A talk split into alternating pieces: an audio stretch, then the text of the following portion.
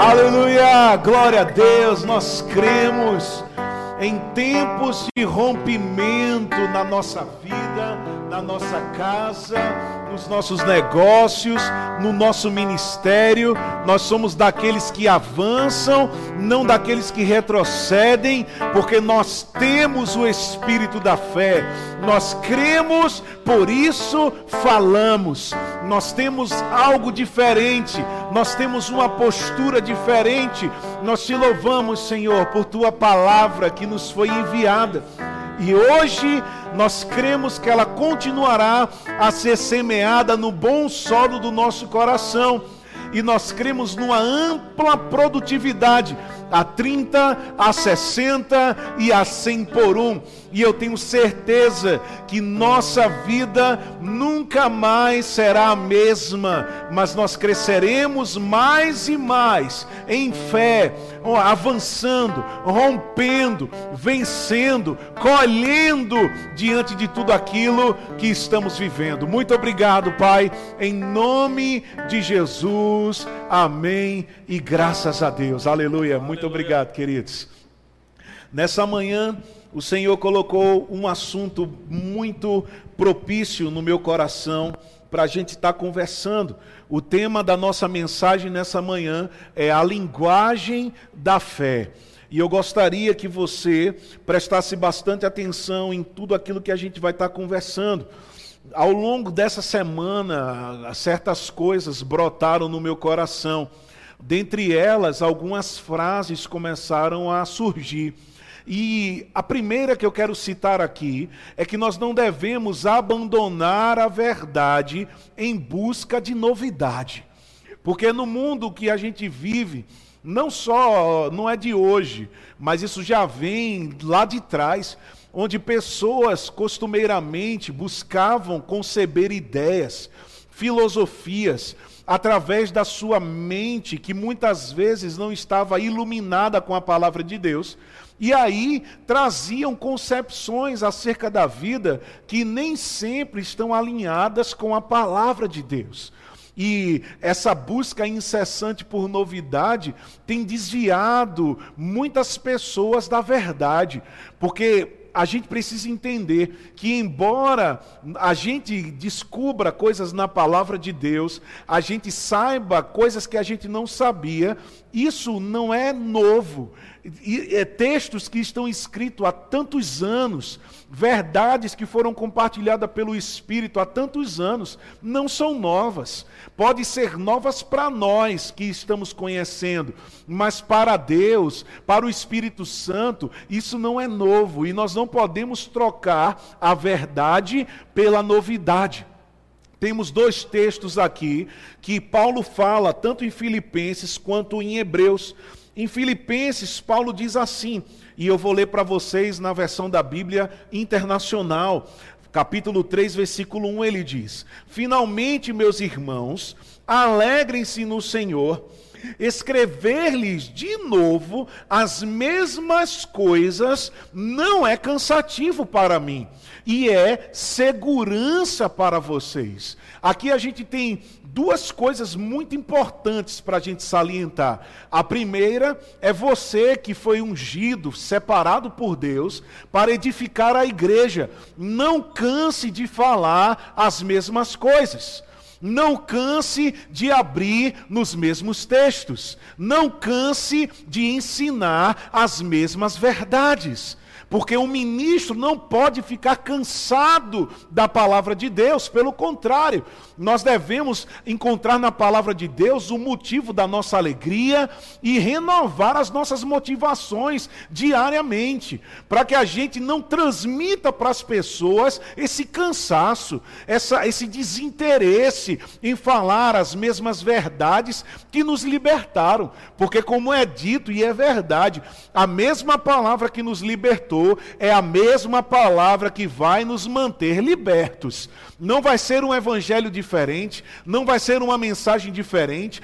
Os apóstolos, na fundamentação da igreja, deixaram claro que qualquer um que traga algo a mais daquilo que já foi fundamentado na palavra, seja maldito, seja anátema. Então nós não podemos substituir a verdade, eu repito, por novidade. Fica com a palavra, porque o que transforma a vida das pessoas não é filosofia, não são entendimentos naturais, mas é a palavra de Deus pura, é a palavra de Deus simples, é a palavra de Deus sem nenhum tipo de mistura humana nem demoníaca. A gente precisa, como ministros da reconciliação, como ministros da nova aliança, estar sempre empolgados em falar a verdade, em falar as mesmas coisas. Se você mantiver a sua motivação em falar a verdade,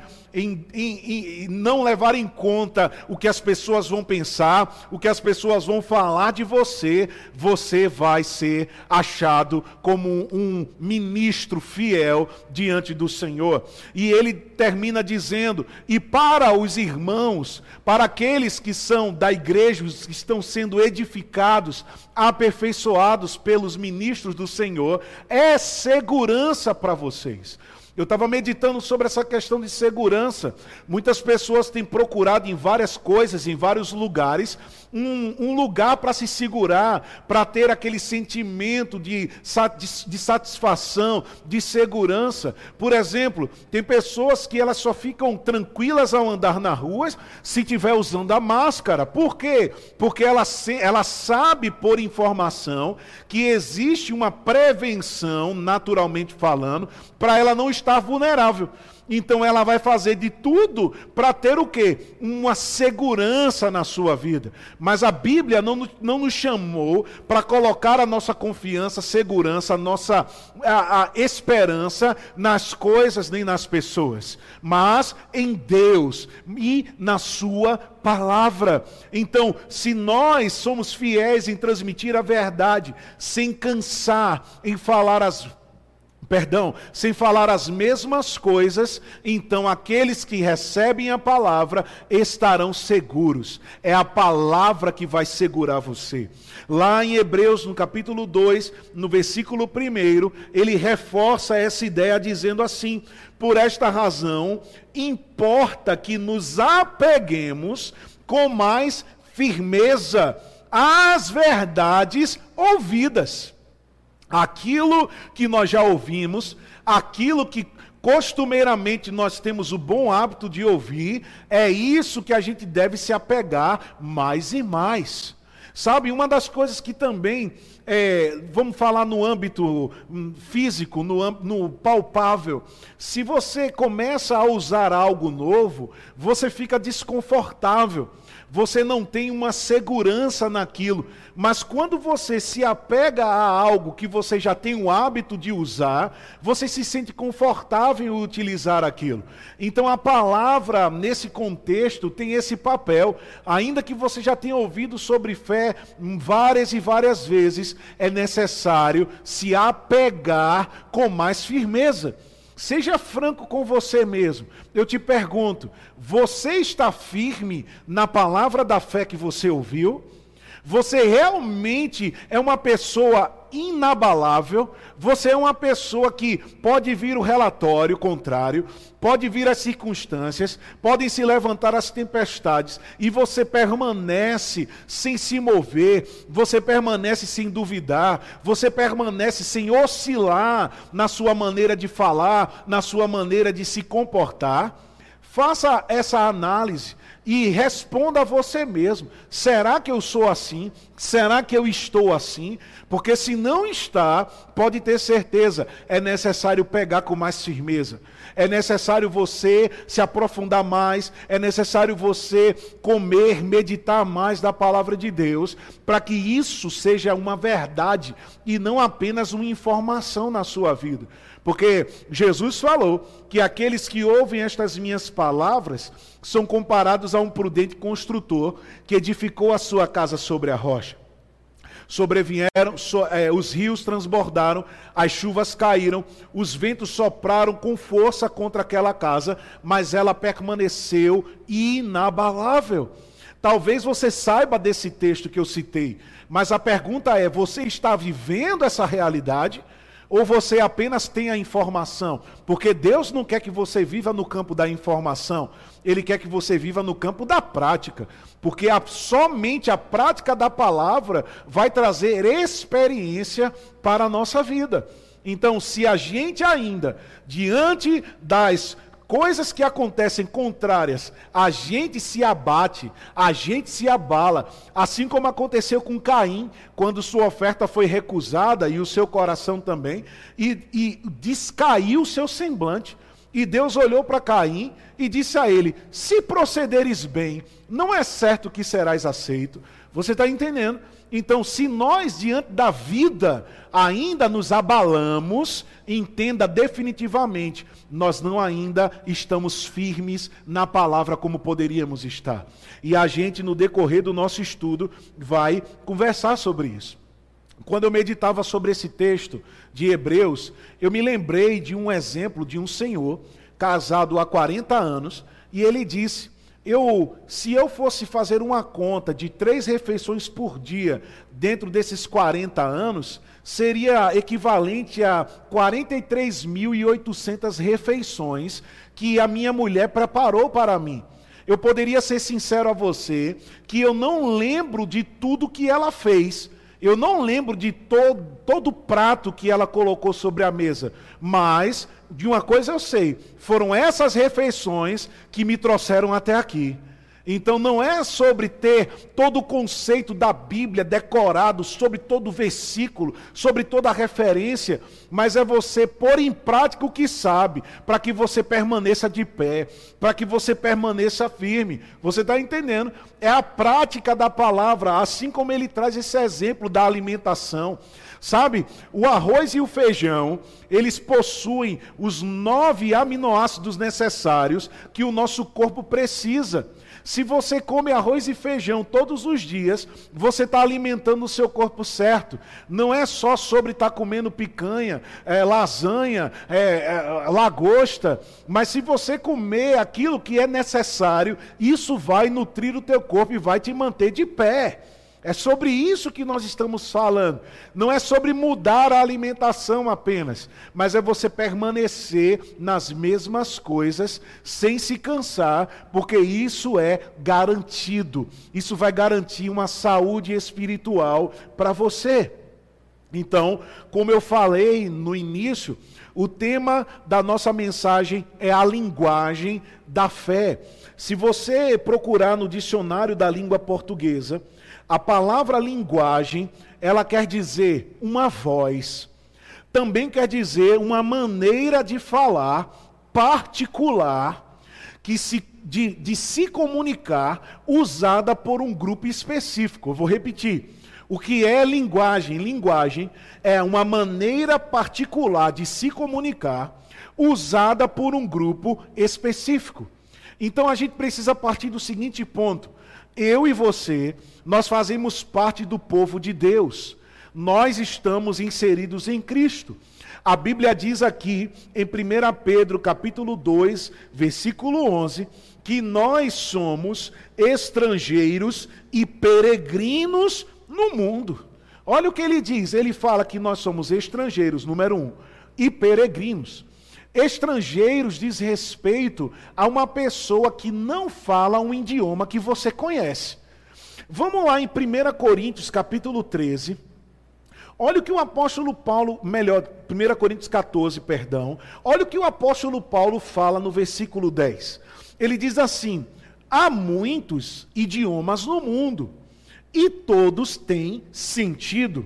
Mas se eu não entendo um idioma, sou estrangeiro para quem o fala, e ele é estrangeiro para mim. Então, de uma forma muito simples, a gente entende que ser estrangeiro é carregar uma forma de falar, é carregar uma linguagem que muitos não vão entender. Porque é isso que caracteriza o, o estrangeiro. Se você chega para mim falando em alemão, eu não vou entender o que você está falando. Então, que você se torna para mim? Um estrangeiro. Porque não há uma, um conhecimento, não há uma familiaridade com o idioma que se está falando. Então, Pedro está dizendo na sua primeira carta, literalmente: vocês, irmãos, neste mundo possuem um idioma, possuem uma voz, possuem uma maneira de falar que o mundo não entende. E a gente precisa ter consciência disso, para nós não cedermos às pressões que o mundo traz. E nós vamos falar sobre isso um pouco mais na frente. E quando ele fala sobre ser peregrino, é uma pessoa que está passando por um lugar ao qual ele não pertence. Você está entendendo? Então, estrangeiro possui uma linguagem, um idioma que não se conhece naquela terra. E peregrino é porque está de passagem, porque ele pertence a um outro lugar e apenas está temporariamente passando por aquela terra, por aquele país e assim por diante. Você está entendendo? Então, a primeira coisa que a gente precisa entender, claro, sobre a nossa maneira de falar, é que Deus estabeleceu na Sua palavra que o justo viveria pela sua fé. E a fé, ela sem uma voz, ela não funciona. Porque em 2 Coríntios, capítulo 4, versículo 13, ele diz: Este é o espírito da fé. Eu criei, por isso falei. Quando a Bíblia fala sobre espírito, não necessariamente está falando sobre um ser que não é material, mas ele está falando sobre o centro, a definição, aquilo que rege aquele assunto. Como no dito popular se fala, você pegou o espírito da coisa. Quando se pega o espírito da coisa, você pegou a essência. Você entendeu como aquilo funciona. Então, quando Paulo disse, tende em vós, porém, o mesmo espírito da fé, ele está dizendo, pegue a essência da fé, pegue aquilo que define fé na ótica de Deus. Crer para Deus não é apenas você ter uma convicção, você ter uma crença e ficar calado, não. Crer para Deus é você ter uma convicção no seu coração e manifestar isso com a sua boca. Porque se você não fala o que crê, você não está alinhado com a palavra, você não está seguindo o padrão de fé estabelecido por Deus. Sabe por que muitos de nós é, não estão vivendo a altura dessa realidade que a palavra fala de fé, que nós vamos encerrar falando sobre o limite da fé. Qual é o limite da fé? Sabe por quê? Porque muitos não estão no eu criei, por isso falei. Muitos estão, eu criei, por isso pensei. Mas a Bíblia não diz que é para você pensar e apenas dizer, não, eu estou crendo e fico fomentando pensamentos. Não. Se você crê, tem que se ouvir uma voz. Se você crê, deve ter uma linguagem que sai da sua boca alinhada com aquilo que está no seu coração. Porque se não há uma voz, não é fé. Fé sem uma voz, ela é morta. Uma fé sem uma voz, ela não funciona, ela não opera. E não há ninguém melhor do que Deus para nos mostrar o que é viver pela fé. O que é, de fato, manifestar aquilo que não se vê com os olhos naturais, mas trazer à existência aquilo que sai da sua boca. Gênesis, no capítulo 1, no versículo 1, nós temos aqui a, o princípio de todas as coisas. Ele diz: No princípio, Deus criou os céus e a terra. A terra era sem forma e vazia a escuridão cobria as águas profundas, e o Espírito de Deus movia sobre a superfície das águas. Versículo 3: Então Deus disse: Está escuro. Foi isso que Deus disse? Não. Por quê? Porque a natureza da fé, o espírito da fé, não é falar o que se vê, o espírito da fé está baseado em você manifestar o que você quer ver. Então, Deus queria o quê? Queria que continuasse escuro? Não. Deus queria que houvesse luz. Então, o que foi que Deus falou? Haja luz. E em seguida a Bíblia diz: e houve luz. O que é isso, gente? Isso é o espírito da fé. Deus é um Deus de fé. Se ele concede fé, se ele nos ensina a fé, é porque ele tem fé. Como Jesus mesmo disse em Marcos 11, 22, tenha a fé em Deus. Ou em outra versão, tenha a fé do tipo de Deus. A gente precisa ter uma fé proporcional ao Senhor. Efésios capítulo 5, versículo 1, Paulo disse: Sejam imitadores de Deus como filhos amados. Imitar uma pessoa é fazer exatamente o que ela faz, sem tirar nem pôr. Se você imita Deus, você tem que proceder como Deus. Aqui os religiosos eles não conseguem agarrar, porque as coisas espirituais se discernem espiritualmente, não é naturalmente, não é mentalmente. Porque se a mente pudesse agarrar o espiritual, Paulo não diria que as coisas espirituais se discernem pelo espírito. Mas muitos querem entender as realidades espirituais com a sua mente. Então, para eles é loucura. Como assim? Imitar Deus? Impossível, meu amigo. Deus é o Todo-Poderoso, é o Criador do universo, Ele é magnífico, Ele é soberano. Verdade, Ele é tudo isso. Mas sabe também o que Deus fez? Colocou o Espírito dele dentro de nós para nos capacitar a ser iguais a Ele, agir como Ele age ser como ele é. Irmão, isso não é heresia, não. Não. Pedro disse, citando o Antigo Testamento na sua primeira epístola: Sejam santos como o Senhor é santo. Você está entendendo? Amem como eu vos amei. Façam com os outros aquilo que eu fiz com vocês. Então, a Bíblia nos chama para elevar o nível mesmo. Você não pode achar que viver pela palavra é viver mediocremente é viver mediano, viver ordinariamente. Não, meu filho. Viver pela palavra é viver nas altitudes celestiais. É por isso que Colossenses 3 diz que a gente tem que pensar nas coisas lá do alto, não nas que são aqui da terra. Porque a gente ainda consegue ouvir pessoas ao nosso redor insistindo em valorizar as coisas da terra, quando Deus, na Sua palavra, diz que a gente tem que pensar nas coisas lá do alto. Sabe por quê? Porque não está pegando com firmeza aquilo que já ouviu. Porque quem se pega com firmeza as coisas que ouve, irmãos, fica convicto, fica persuadido daquilo que a palavra diz. Certa vez eu estava conversando com a minha futura esposa e eu dizendo a ela, eu acho engraçado no, no quesito de interessante uma coisa. Toda vez que eu leio minha Bíblia, eu fico mais crente. Eu não consigo ficar descrente quando eu leio minha Bíblia. Eu não consigo meditar na palavra e ficar natural. Eu não consigo. A Bíblia sempre está me puxando. Rafael, vem para cá. Lembra da visão de João em Apocalipse? Uma voz se ouviu do céu: vem para cá. Deus disse: os meus pensamentos são sobre modo elevados. A minha maneira, os meus caminhos são mais altos que os vossos caminhos. O que isso está dizendo? Eu não ajo na perspectiva de vocês.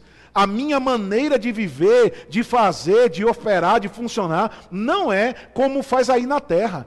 A minha logística, a minha maneira de agir é numa altitude diferente. Então a gente precisa entender que a palavra vai nos elevar, a palavra vai nos convidar para cima.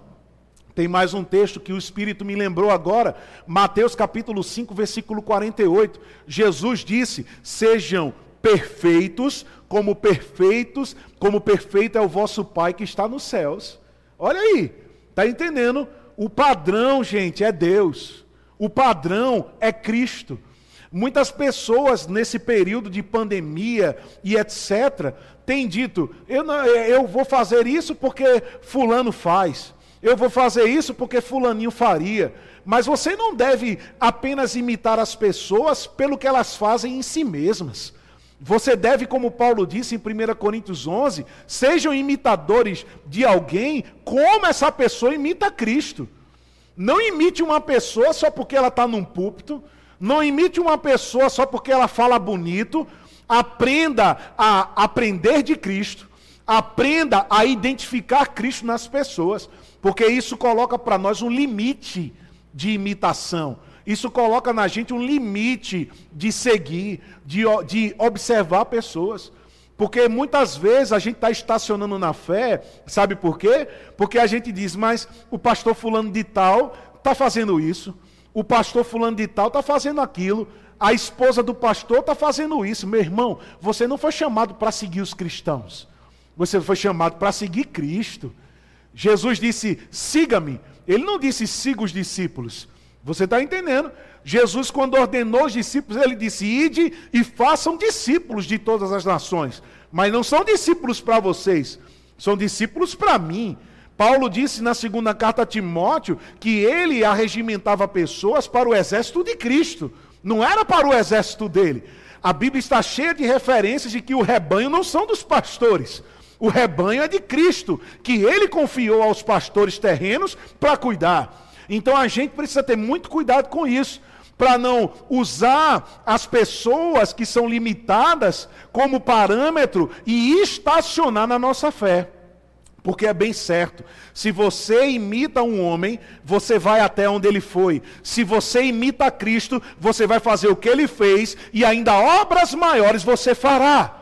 Porque foi isso que ele prometeu. Se você crer nele, você vai fazer as mesmas obras e obras ainda maiores você vai fazer. Então é sobre isso que a gente está falando, sobre olhar para Deus, olhar para Cristo. Uma pessoa que olha para Deus, uma pessoa que olha para Cristo, uma pessoa que busca ser imitador de Deus, ele vai agir à altura da palavra de Deus. Ele não vai fazer como as pessoas estão fazendo. Porque pode ter certeza, o patamar de fé, ele é transcendental, sobrenatural. Ele vai até extrapolar os limites. A fé não tem limites, mas as pessoas naturalmente têm. Então não vá até a fé das pessoas. Vá e imite Cristo. Seja crente como Jesus. Seja crente como Deus é. Você está entendendo? Continuando aqui. Quando você vive nessa perspectiva de fé, você precisa entender uma coisa: tudo está feito. Por isso, que mais uma vez, as pessoas que procuram captar com a mente as realidades espirituais, elas não conseguem aceitar, porque elas dizem: não é possível eu estar vendo uma coisa e falar outra. Não é possível, por exemplo, estar sentindo uma dor no meu corpo e dizer que sou sarado e curado, para uma pessoa que não é espiritual, como Paulo disse em 1 Coríntios 2, isso é loucura. Mas por que, irmão, eu falo diferente daquilo que as pessoas naturais falam? Porque você deve ter o espírito da fé. Você deve ter uma maneira de viver e falar diferente. Às vezes, quando eu me deparo com certas pessoas que são cristãs, e a pessoa está sentindo uma dor, está com um problema de saúde, aí eu vou falar o que a palavra diz, eu não vou é, me conformar com a situação. Eu digo à pessoa, rapaz, a Bíblia diz que se você crê na palavra, você vai estar tá sarado, você vai estar tá curado. Aí muitas vezes as pessoas que estão baseadas na arrogância, na ignorância, e não na palavra que os torna humildes, eles dizem: a fé não nega os fatos, a fé não é mentirosa, a fé não é fingimento. É verdade, a fé não nega fato, mas a fé não dá ibope. Se a gente pudesse trazer por uma linguagem bem contemporânea, a fé não curte a imagem, a postagem da realidade. Você está entendendo? A realidade faz uma postagem, está doendo. A fé passa para cima, a fé não curte, a fé não dá atenção àquilo que a, a, a, o fato, as coisas naturais estão mostrando. E você precisa entender isso, porque no âmbito de Deus, o nosso futuro já é passado. No âmbito de Deus, aquilo que para nós é novidade, para Deus não é. Em Apocalipse 21, no versículo 6, ele diz assim: Disse-me ainda, tudo está feito. Eu sou o Alfa e o Ômega, o princípio e o fim. Eu, a quem tem sede, darei da graça da fonte da vida. Então Jesus está dizendo: Ei, João, escreve aí, antes de tudo isso que eu te mostrei acontecer, está feito. Você está entendendo? Muitas coisas que João relatou na carta de Apocalipse, que a palavra certa seria o livro da revelação, Muitas coisas nem aconteceram ainda, mas Jesus já disse: está feito. Então eu quero te dar três exemplos dessa perspectiva de Deus, de que as coisas não vão ser, já são, porque a gente olha pela perspectiva dele, não pela perspectiva natural. Primeira delas, Josué, capítulo 6, versículo 1 e 2. A Bíblia diz que Deus falou com Josué: Eu lhe entreguei Jericó, seu rei e todos os fortes guerreiros. Então, Josué e o povo de Deus estava do lado de fora da muralha. A muralha de Jericó estava em pé. As pessoas, como ele diz aqui no versículo 1, não podiam sair nem entrar. Mas o que foi que Deus falou para Josué? Deus não disse, Josué, eu vou te entregar Jericó. Não, não, não. Ele disse, Josué, eu já entreguei. Você está entendendo?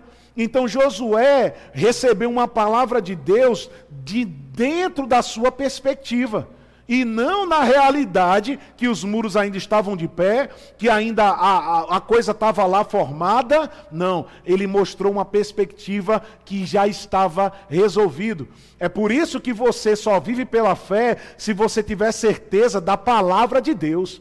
Não é das coisas, é da palavra. Porque quando eu me pego com a palavra de que já está feito, de que já está resolvido, de que Deus já, já, já está no meu futuro e Ele já está preparando tudo aquilo que eu preciso no presente, então eu pego isso e avanço forte, avanço firme pela fé no Filho de Deus.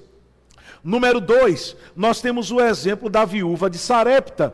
Quando Elias foi enviado para aquele lugar, Deus disse a Elias: Eu dei ordem à viúva para que te alimentasse. E alguns pregadores costumam dizer que talvez essa mulher nem sabia do que Deus falou para Elias. Mas não interessa se ela sabia ou não, o que interessa é quem recebeu a mensagem. Quando Deus falou com Elias, ele disse: Eu não vou dizer à viúva, eu não vou ordenar a viúva, não, eu já ordenei. Quando Deus fala, quando a palavra de Deus é honrada, quando você pega no presente, você acessa o seu futuro por meio da fé naquilo que ele falou.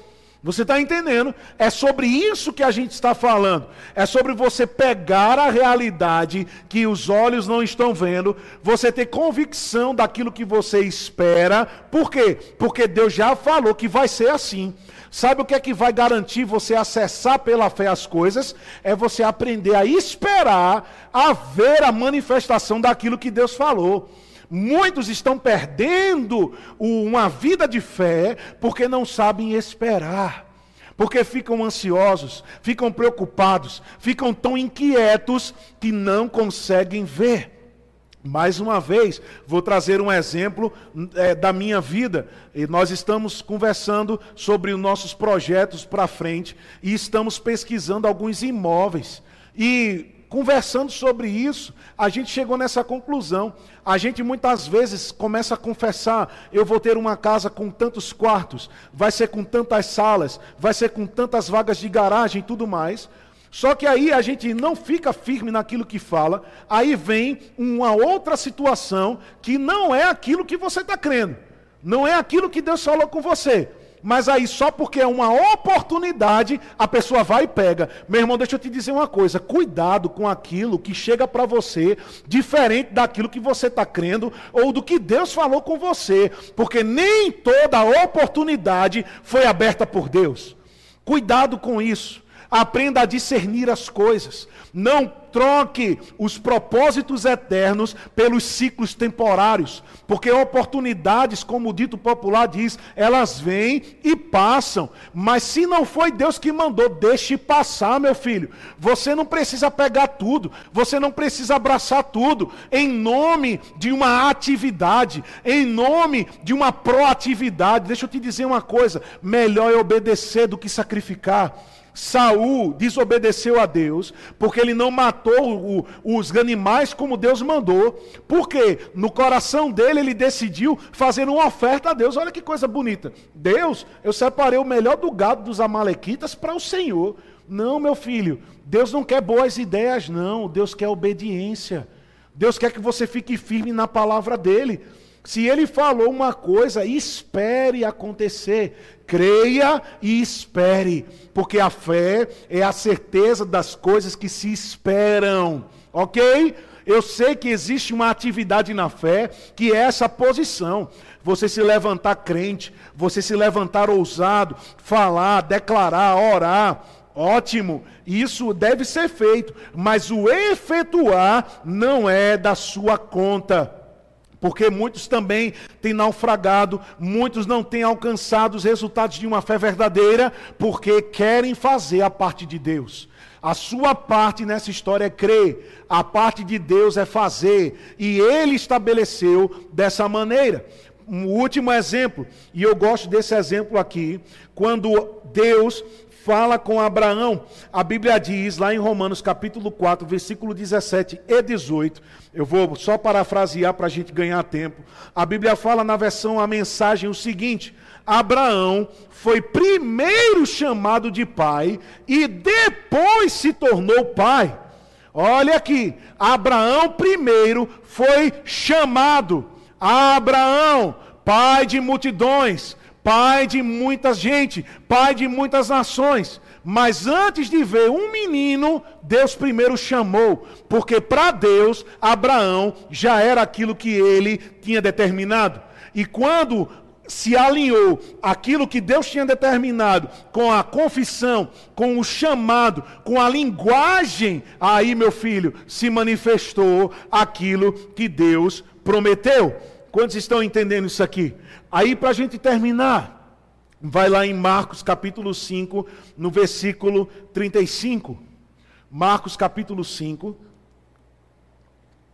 verso 35. Aqui nós temos o, o texto que fala da ressurreição da filha de Jairo. E aqui nós temos o bom exemplo de Cristo como crente nós temos o bom exemplo de Cristo como aquele que tem atitudes proporcionais àquilo que se fala pela fé. Aí eu vou ler a partir do versículo 35. Enquanto Jesus ainda falava, chegaram alguns da casa do chefe da sinagoga, dizendo: preste atenção, falando isso para Jairo que estava com ele: a sua filha já morreu. Por que você ainda incomoda o mestre? A circunstância, ela também tem uma voz. A circunstância também fala. Lembre-se lá de Lucas capítulo 4, quando Jesus ele foi tentado por Satanás. Satanás não tentou ele com sensações, Satanás tentou ele com palavras. Você está entendendo? Mas Jesus não pensou na resposta, Jesus respondeu aquilo que estava sendo dito. Porque na, na, no campo da fé, que existe uma linguagem, nós poderíamos dizer que a arma que nós usamos no bom combate da fé é a palavra que é comparada a uma espada. Então, numa luta de espadas, você não vai usar uma panela, você tem que usar uma espada. Então, se o inimigo vem com uma palavra que é uma espada, você tem que ir com a palavra de Deus para derrubar o inimigo que está contra você. Porque se você não age certo, não usa a ferramenta certa, não fala da maneira certa, então sabe o que, é que vai acontecer? Derrota. Você não vai avançar, você não vai conquistar. Assim como aqueles espias que deram todos os, os dez espias, lá em Números 13 e 14, que deram relatórios negativos que ouviram os relatórios contrários lá na terra de Canaã e trouxeram os relatórios negativos. Sabe o que aconteceu com eles? Não desfrutaram da promessa, não entraram naquilo que Deus prometeu a eles. Mas dois, Josué e Caleb, a Bíblia diz que eles tinham um espírito diferente. Por quê? Porque eles falavam diferente. Você não vai ter um espírito diferente. Você não vai ter o espírito da fé se você não fala diferente do que o mundo está falando. Se você não age diferente da forma que o mundo está agindo. Porque isso não é fé. Fé é eu crer, falar a palavra e agir proporcional àquilo que a palavra diz. Porque se eu tenho certeza que Deus me guarda, que Ele é o meu refúgio e fortaleza, socorro bem presente na tribulação, por que eu vou ficar inquieto com qualquer tipo de inimigo, ainda que seja invisível. Você está entendendo? Então é sobre essa realidade que a gente está falando. Então, para a gente encerrar, ele diz assim: quando ele ouviu essas palavras, olha que coisa maravilhosa, gente. É isso aqui que eu quero que você pegue nessa manhã. A Bíblia diz que Jesus não levou em conta tais palavras. Olha o que um crente faz. Um crente não é uma esponja que ouve e pega tudo que ouve. Não, não, não.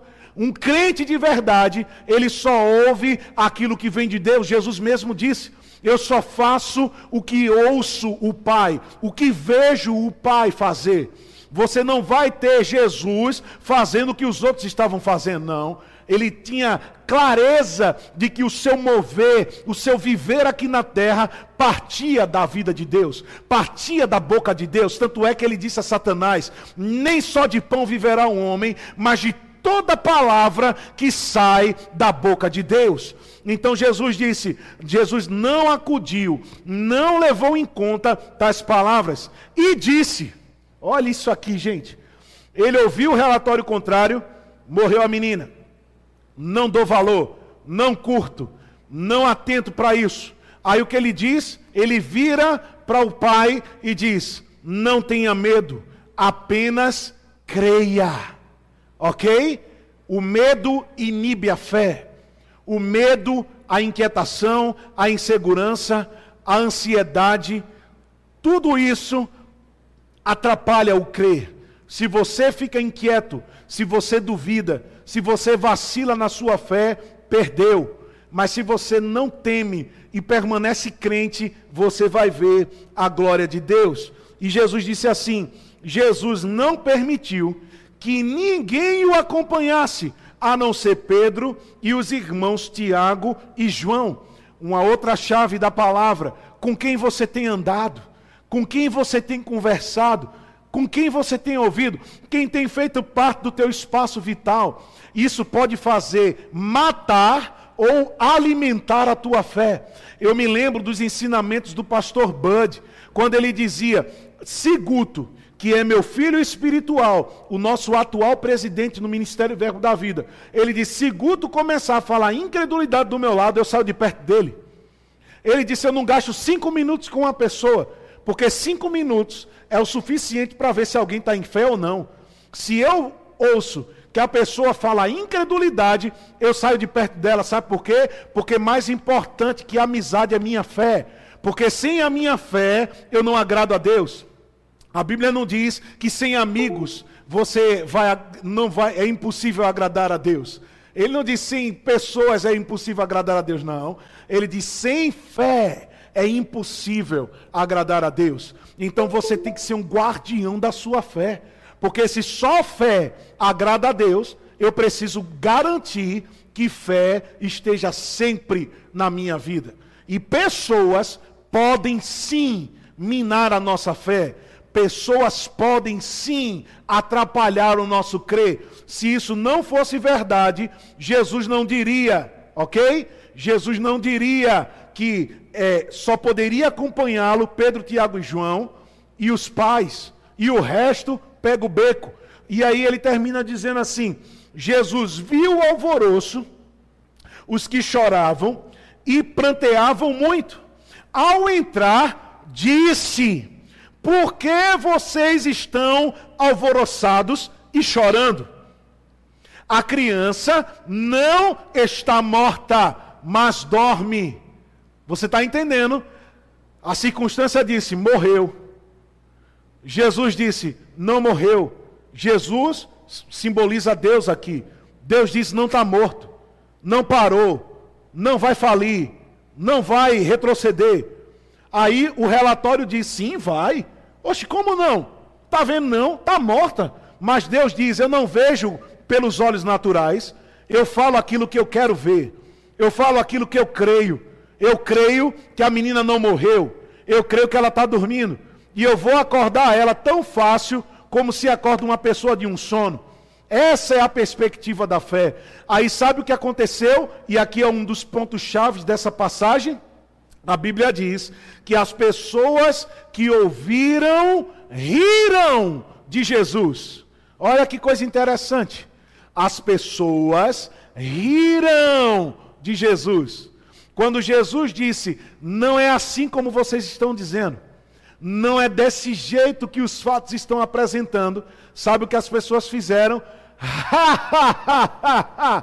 que conversa, rapaz. Tá conversando. Tu não tá vendo não que não, tu não tem dinheiro e tu fica dizendo que é rico? Tu não tem um real na carteira e tá dizendo que é próspero? Tu tá sentindo sintomas aí no teu corpo e tá dizendo que é curado, que é sarado? Que conversa, rapaz. Tu vem aqui orar por essa pessoa em estado terminal e tu vem dizer que ela está bem. Que conversa? Não, meu irmão, não é conversa, é fé. A fé não fala o que está vendo, a fé fala o que quer ver. Quando Romanos capítulo 12, versículo 2 diz: Não vos conformeis com este século, mas transformai-vos pela renovação da vossa mente. A palavra está dizendo: não ceda às pressões do mundo vai existir uma pressão que o mundo vai causar em você. Por quê? Porque você é um estrangeiro, você é um peregrino. Já viu um estrangeiro indo comprar pão na padaria? Não é um clima favorável. Por quê? Ninguém entende. Ele está lá pedindo pão e todo mundo, o que é que ele está querendo dizer? Eu não estou entendendo.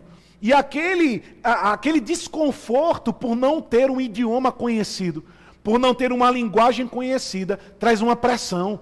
Se o estrangeiro se sentir pressionado em não conseguir o que ele quer, porque tem essa limitação da linguagem, do idioma, ele vai embora e não vai pegar aquilo que ele quer. Você está entendendo isso aqui?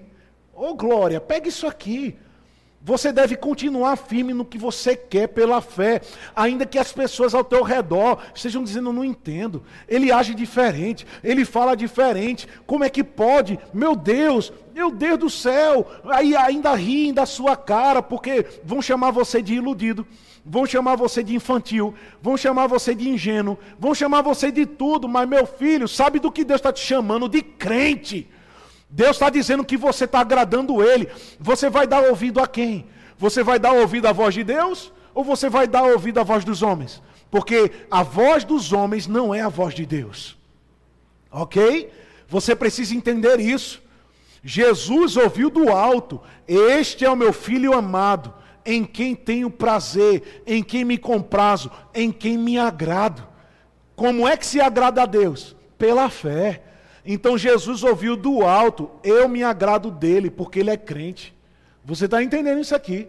A gente precisa pegar isso, ainda que todos à tua volta, ainda que dentro da tua própria casa, as pessoas riam da sua cara, porque você tem uma postura diferente, porque você tem uma linguagem que eles não entendem. Fica firme com aquilo que você fala. Assim como Hebreus capítulo 10 diz: retenhamos firme a nossa confissão porque ela tem grande galardão. Não abra mão do que você crê, pela pressão que vem sobre você. Minha noiva estava dizendo isso. Ela falou: Eu fui no supermercado, e aí as pessoas todas de máscara no mercado e eu não coloquei. Eu estava sem máscara, eu precisei ir lá rapidamente. Aí as pessoas, eu fui questionada sobre poder entrar no, no, no supermercado e o rapaz da segurança ofereceu álcool em gel e disse que ela poderia entrar sem máscara. Só que aí ela disse para mim, rapaz, era estranho, porque todo mundo circulando no mercado olhava para mim como uma estranha, como, sabe, ficava uma pressão sobre a minha vida de usar máscara. Aí ela falou, então eu vou ter que colocar máscara. Aí eu disse para ela, meu amor, se porventura não for um decreto exigindo que você use máscara, não o faça por quê? Por que eu estou dizendo isso? Porque você tem que agir como você crê. Se você crê que o Senhor te guarda na entrada e na saída, se a mão do Senhor está sobre você, minha filha, você tem que se acostumar em ser diferente. Você tem que se acostumar a agir diferente. A palavra conformação que está em Romanos 12, 2, quer dizer não é ceder ao padrão, ceder à pressão. Se você está no mundo, o mundo não entende você, ele vai pressionar você a ser como ele. É isso que Paulo está dizendo. Não vos conformeis com este século, Não se amolde ao padrão do mundo. Não faça como o mundo está fazendo. Não haja como o mundo está agindo. Eu não estou dizendo que temos de ser desobedientes, mas se deve, se parte de nós a escolha de fazer, faça pela palavra. Faça o que a Bíblia diz. Porque se você age em proporção como a Bíblia diz, você será honrado, você vai ser guardado, você vai ser protegido. Muitos têm dito, e eu não estou aqui dizendo que tem que acabar com o isolamento, nada disso, mas muitos têm dito que a Bíblia fala que nenhum mal chegará à nossa tenda, então fique em casa. Mas eu te pergunto: mil cairão ao meu lado, dez mil à minha direita, é em casa também? Porque a Bíblia diz que esse número que cai do lado e cai do outro não cabe dentro de uma casa, não. Você está entendendo? Isso quer dizer o quê? O cara na guerra, é o cara no campo de batalha, é o cara lá no meio do fogo, das flechas, das coisas rodando ao redor dele. Aí o salmista diz: Ei, mil podem cair ao meu lado, Dez mil podem cair à minha direita, mas eu não serei atingido. Somente com os meus olhos olharei e verei a recompensa dos ímpios. Então é disso que a gente fala. Não é ter medo. Fique em casa se precisa ficar. Fique em casa se, se, se não pode sair. Mas se precisar sair, não saia com medo. Porque se você sai com medo, você fica vulnerável. Mas se você sai com fé, você vai sair protegido e guardado por Salmo 91, por Salmo 23, por Salmo 46. Nenhum mal vai pegar você. Você vai estar protegido pelo Salmo 121. Deus é o teu guarda. Ele não dorme, ele não dormita, mas ele permanece firme, porque ele não mudou. Ele não permitirá que o sol te moleste nem a lua, Ele vai te guardar por onde quer que você andar. É sobre essa realidade que a linguagem da fé fala. A linguagem da fé não baixa o nível, ela eleva o nível. Uma pessoa de fé ela é uma pessoa sobrenatural. E nós precisamos entender isso. E para finalizar, Jesus pediu para as pessoas saírem, aqueles que não criam, aqueles que estavam rindo da cara dele. E aí, o que foi que aconteceu? Jesus pegou a menina pela mão e disse: Talita, cume, que quer dizer, menina, eu digo a você, menina, eu digo a você, circunstância, eu digo a você, problema, eu digo a você, montanha, eu digo a você, vento, eu digo a você, mar, eu digo a você. Você está entendendo? Levante-se. Imediatamente, a menina que tinha 12 anos, se levantou e começou a andar. Então todos ficaram muito admirados. Uma outra característica de um crente, ele não fica admirado com o sobrenatural. Por quê? Porque ele tem o hábito de viver o sobrenatural. Os discípulos, quando viram a figueira seca no outro dia, chamaram a atenção de Jesus: Mestre, a figueira que o Senhor amaldiçoou secou. Jesus não foi lá conferir para ver se a figueira estava seca, não. Porque um crente, quando fala, ele sabe que vai acontecer. Se você precisa ficar conferindo para ver se aconteceu o que você falou, você não está em fé. É por isso que muitos ficam confessando, confessando, confessando, confessando, confessam mil vezes. Aí na milésima vez funciona. Aí as pessoas tendem a dizer: não, é porque nada acontece é, imediatamente. As coisas são gradativas é paulatinamente. Entendeu? Mas no assunto fé, sabe quando acontece? Quando você crê. Porque Jesus disse: se creres, verás. Então quer dizer que se eu não estou vendo, é porque não estou crendo. É preto no branco, gente. Sem demagogia, sem burocracia, sem arrudeio. Não tem arrudeio. A, a, a mensagem da fé é simples. Se crê, vai ver. Se não crê, não vai ver. Não existe meio termo. Não existe é porque Deus está retendo as coisas. É porque não é bem assim. Então, o que, o que é que Jesus quis falar? O que é que Jesus mostrou para a gente? Não era isso que ele quis mostrar? Não era o poder de uma fé verdadeira? Claro que sim. E se nós agirmos como ele, nós faremos as mesmas obras e obras ainda maiores. E aqui eu encerro a minha ministração dessa manhã fazendo a pergunta: qual é o limite da fé? Qual o limite da fé? E ele diz aqui em Marcos 9, 23: Tudo é possível ao que crê. Se você crê de todo o seu coração, sem duvidar, que se fará o que você diz, pode ter certeza, não há nada que vai frear você, não há nada que vai atingir você. Da mesma forma que foi com Cristo, será com você.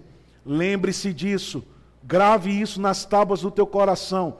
Você não foi chamado para seguir os cristãos, você foi chamado para seguir Jesus e ser igual a Ele. Essa é a tua chamada, ser igual a Cristo. Pai, eu te agradeço por essa manhã tão oportuna para liberar a tua palavra, semeando no bom solo do coração dos meus irmãos. Eu creio em nome de Jesus que nós ouviremos os testemunhos dessa mensagem. Eu tenho absoluta certeza que os meus irmãos vão viver na íntegra aquilo que a tua palavra diz. Eu creio em nome de Jesus numa mudança de quadros, numa reviravolta, em coisas que estavam estagnadas, começando a se mover, começando a mudar por causa do posicionamento da fé. Sabemos que não é culpa do Senhor, sabemos que não depende de ti o passo de fé, mas é nosso. O nós é que devemos crer. E o Senhor é fiel para cumprir aquilo que diz. Muito obrigado, Pai, em nome de Jesus. Eu abençoo todas as casas conectadas, todas as mães que estão acompanhando. Eu declaro em nome de Jesus paz e graça sendo multiplicadas no pleno conhecimento do Senhor e do nosso Pai. Em nome de Jesus. Amém. Que Deus abençoe você. Estamos finalizando nossa transmissão pela manhã, mas fica conectado mais tarde. Nós teremos a celebração da nossa Santa Ceia com o nosso pastor e você não pode perder, tá certo? Deus abençoe vocês na prática da palavra. Shalom.